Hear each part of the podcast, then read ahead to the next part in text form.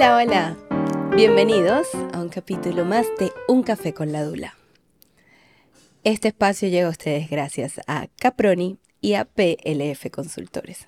Si tú quieres que tu podcast llegue a todas partes, pues entra a caproni.fm y seguro lo conseguirás.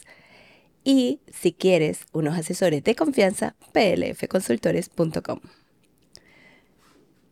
Hoy es un capítulo un poco desde la vulnerabilidad, un poco desde la realidad y un poco desde la curiosidad que me han, que me han dado ustedes en el feedback de todo esto, este proceso. Y es hablar de las emociones que están detrás de la explantación, las emociones que están antes, las emociones que están después porque es vital ese espacio. Así que vamos a comenzar con un café con la dula.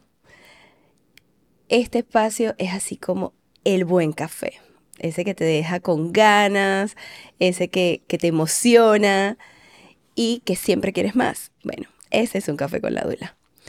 Quiero comenzar con una parte histórica. ¿ok? Quiero comenzar con este, recordar que cuando nosotros vamos a museos, nosotros, nosotros vemos esculturas de diosas y esas esculturas antiguas con pechos al aire, pechos muy bonitos. A nadie se les ocurrió taparlos, menos mal, ojalá no lleguemos a ese punto. Y ves una, una figura femenina muy, muy linda. Es que para aquellos tiempos no había la sexualización que hay hoy de los pechos. Los pechos no eran parte. Y les cuento, si ustedes buscan cuáles son, o sea, cuáles, eh, cuáles son los, el aparato reproductivo femenino, en ningún momento salen los pechos. Nosotros hemos sexualizado los pechos de manera cultural, ¿ok? Entonces, esa sexualización de los pechos ha hecho que nuestra percepción esté alterada desde todo punto de vista. Nuestra belleza, nuestra mm, eh, sentirnos sexy, nuestra feminidad, todo. Como lo hablamos en el capítulo anterior, que si no lo has visto tienes que ir a verlo. Eso de que si me estoy femenina o no, con pechos grandes o pequeños, eso viene desde esa parte donde se revolucionó todo. ¿Cuándo sucedió eso? En 1960. En 1960 una revolución. ¿A que no saben qué pasó? Salió Playboy. salió la primera revista Playboy. Y hubo una revolución. Y no salió en los 60, salió como en el 56 por ahí. Y en el 60 hubo una revolución. Y esa revolución hizo que, por supuesto, los desnudos y nuestro cuerpo se sexualizara entero. Así que de ahí para adelante, y no es casualidad que cuando les hable acerca de todo lo que es la parte científica detrás de la enfermedad por implantes, viene también un poco de historia, que los implantes se empezaron a poner justo en 1960, no es casualidad. Entonces, todo, esta, todo este movimiento ha hecho que incluso la lactancia, que es un acto tan bonito, tan puro, tan auténtico, tan primitivo, sea algo como que, ay, estás dando pecho, te estás sacando tus tetas aquí delante de todo el mundo y solo estás alimentando un bebé. Y para eso, y hasta eso nos da vergüenza. Es verdad que como yo siempre le digo a las mamás que asesoro en la lactancia, yo les digo que eso solo lo podemos cambiar nosotras. Eso no va a cambiar solo. Tenemos nosotras la oportunidad de cambiar esas cosas. En todo, en la crianza de nuestros hijos, en lo que vemos, en lo que hacemos, en cómo actuamos. Entonces, desde, miren desde donde nos fuimos, estamos en la antigüedad, estamos después en los 60, y ahora, con esta exposición tan grande que tenemos a través de las redes sociales, esto ha sido todavía peor. Hay lugares donde se puede incluso este, eh, vetar a una mamá por dar teta y no se va a vetar a ninguna que llegue con un escote y mostrando los pezones ni nada de eso porque ella está vestida. ¿Ok? Pero si das teta, sí. Entonces, esa es la, eh, el mundo del revés en el que hoy estamos y que, repito, solo nosotros podemos cambiar. Entonces, además de todo este proceso que ya viene dándose de forma orgánica, hay también el tema de nuestras propias inseguridades como mujeres, nuestra autoestima, que es al final la forma como nosotros nos vamos a valorar y nos vamos a ver frente a un espejo. Esa autoestima viene desde que estamos muy chiquitas. Entonces, pues habría que tratar esa niña interna, habría que tratar muchas cosas que pasaron en nuestra infancia para saber qué tan afianzado está, qué tan bueno y positivo es nuestra autoestima. Pero fíjense cómo desde ahí, que uno piensa que cuando te pones implantes o cuando te haces una cirugía, tu autoestima cambia. No. Cambia la forma como tú te percibes, sí puede cambiar pero tu autoestima, lo que está dentro y tu valoración muy dentro no cambia. Lo siento, pero no cambia. O por lo menos voy a hablar desde mi perspectiva, desde mi historia. No cambia. Los pechos no me dieron autoestima. No. La autoestima la conseguí haciendo terapia, sanando la niña interna. Pero no la conseguí porque me aumenté los pechos. Eso no pasó. ¿Y cómo sé que no pasó? ¿Y cómo saben ustedes que no pasa eso? Porque si tú tienes implantes hoy y te estás preguntando o diciendo yo no me los puedo sacar o yo no, yo no me veo sin pechos, entonces era lo mismo que yo pensaba. Ahí está la autoestima, en los pechos. Si me quito los pechos se ve la autoestima. Si la autoestima depende de mi marido, de la aprobación de otros y de si tengo pechos o no tengo pechos, si tengo nalgas, si tengo, si tengo labios grandes o no, hay que evaluarlo. Hay que, ir y evaluar cómo es esa autoestima, cómo me veo, cómo estoy.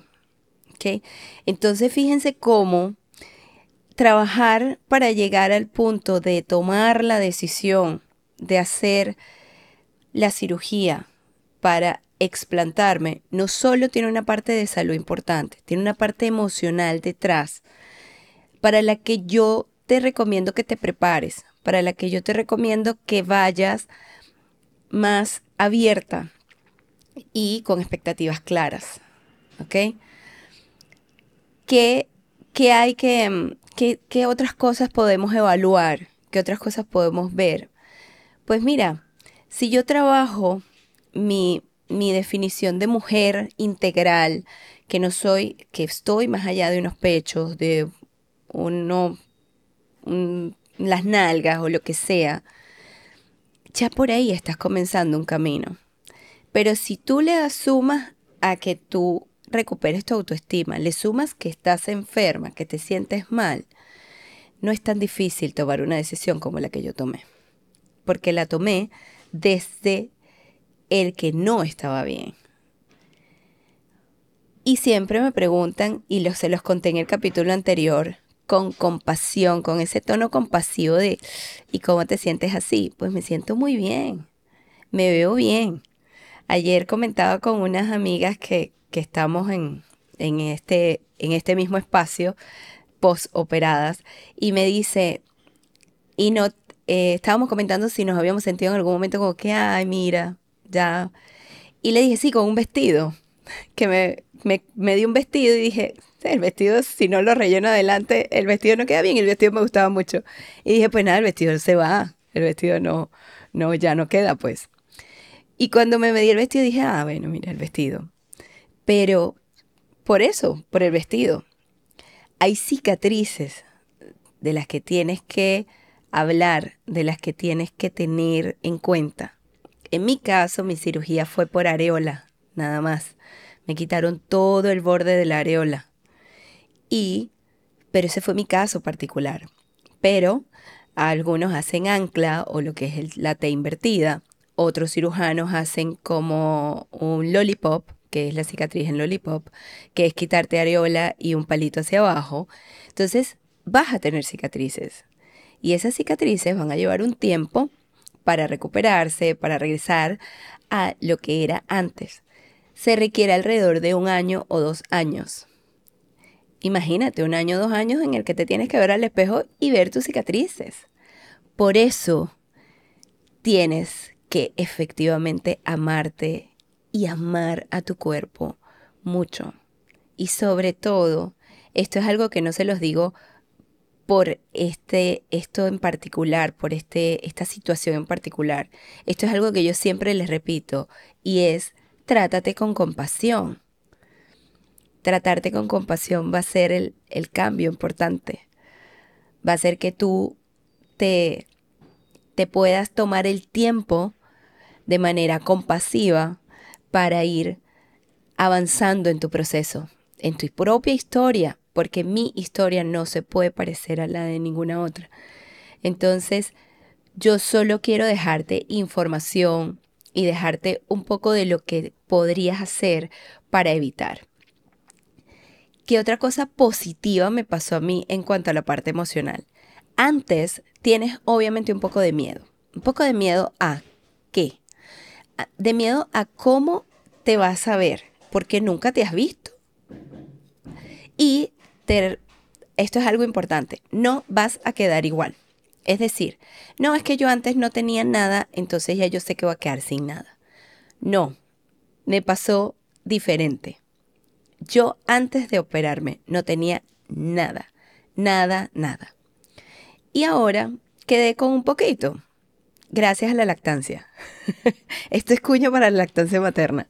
Gracias a la lactancia y gracias a, bueno, al desarrollo natural que tenemos todas las mujeres de regenerar nuestro tejido mamario, quedé con un poco más de pechos de los que tenía antes. Esto también tiene que ver con la técnica de la cirugía, con un montón de cosas, ¿ok? Esto no tiene nada solo que ver con la parte de lactancia. Sí tiene mucho que ver, pero pues hay un, un todo integrado. Así que quedé con más pechos de lo que yo me imaginé. Entonces eso también fue positivo, porque dije, ah, mira, pero es que no quedé tan plana. Además que generalmente las que nos hacemos cirugía de, este, de aumento, las hacemos porque tenemos una forma de nuestros pechos que no nos gusta. Y esa forma generalmente está em, relacionada con lo, que llama, con lo que se llama hipoplasia mamaria. Y es una forma muy particular del pecho. Entonces, te operas y aunque te queden pequeñitas, no van a quedar con la misma forma que tú tenías antes. Eso también es importante, porque la forma que tenías antes se pierde, ¿ok? Ya no van a quedar así. Ya la reconstrucción hace su trabajo, ¿sí? He tenido, he conocido, o sea, he tenido el contacto y he conocido a otras mujeres que han decidido explantarse y no hacer nada, es decir, no hacerse reconstrucción. No fue mi caso. Yo decidí explantarme y hacerme reconstrucción porque pues es piel que, que va a quedar allí y todo eso.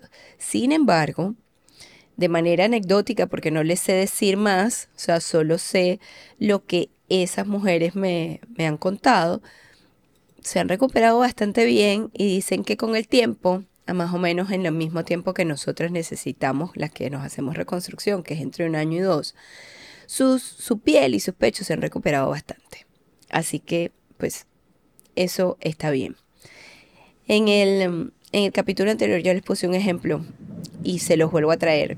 Y es que cuando tú decides hacer, empezar la pareja, casarte, estar con tu pareja, a veces tienes una, un físico diferente al que tienes actualmente. Por ejemplo, yo tengo 16 años de casada y por supuesto, el físico de mi esposo y el mío eran otros cuando nos casamos, ¿ok? Y eso ha ido cambiando. Pero no se pierde el amor, no cambia el amor porque tú cambies tu físico, ¿ok? Porque así no funciona, ¿ok? Además que un amigo me dijo, pero es que no es que tú te pusiste a, te descuidaste y engordaste y no te quisiste cuidar más tú. Y es verdad. O sea, no estás cambiando por descuido, estás cambiando porque es que cambiamos, porque el cuerpo cambia con los años, porque es lo normal y es lo que nosotras como mujeres tenemos que normalizar. ¿Ok? Entonces, este capítulo es para llamar a amarte. Y otra cosa que yo tuve que hacer y que siento que eso me llevó hasta acá es hacerme cargo. Me hice cargo. Me hice cargo de qué? Me hice cargo de todo. Me hice cargo de mis emociones, me hice cargo de mis, em, de mis traumas, me hice cargo de mis heridas, me hice cargo. Y eso de hacerme cargo fue importante, porque al final me hice cargo de mi salud y me hice cargo de tomar la decisión de quitar algo que en un momento de mi vida yo había puesto, pero ese algo me estaba enfermando. Así que eso de hacerme cargo fue muy importante. Ya a los 42 años no podía decir, es que mi mamá hizo tal cosa y tal cosa, o es que mi mamá me crió de tal manera y por eso yo soy así. O es que mi esposo me dice no sé qué y entonces eso ha hecho que yo, no, no es mi esposo, no es mi mamá, no es nadie, soy yo. Me hice cargo, me hago cargo de mí, de todo lo que tengo.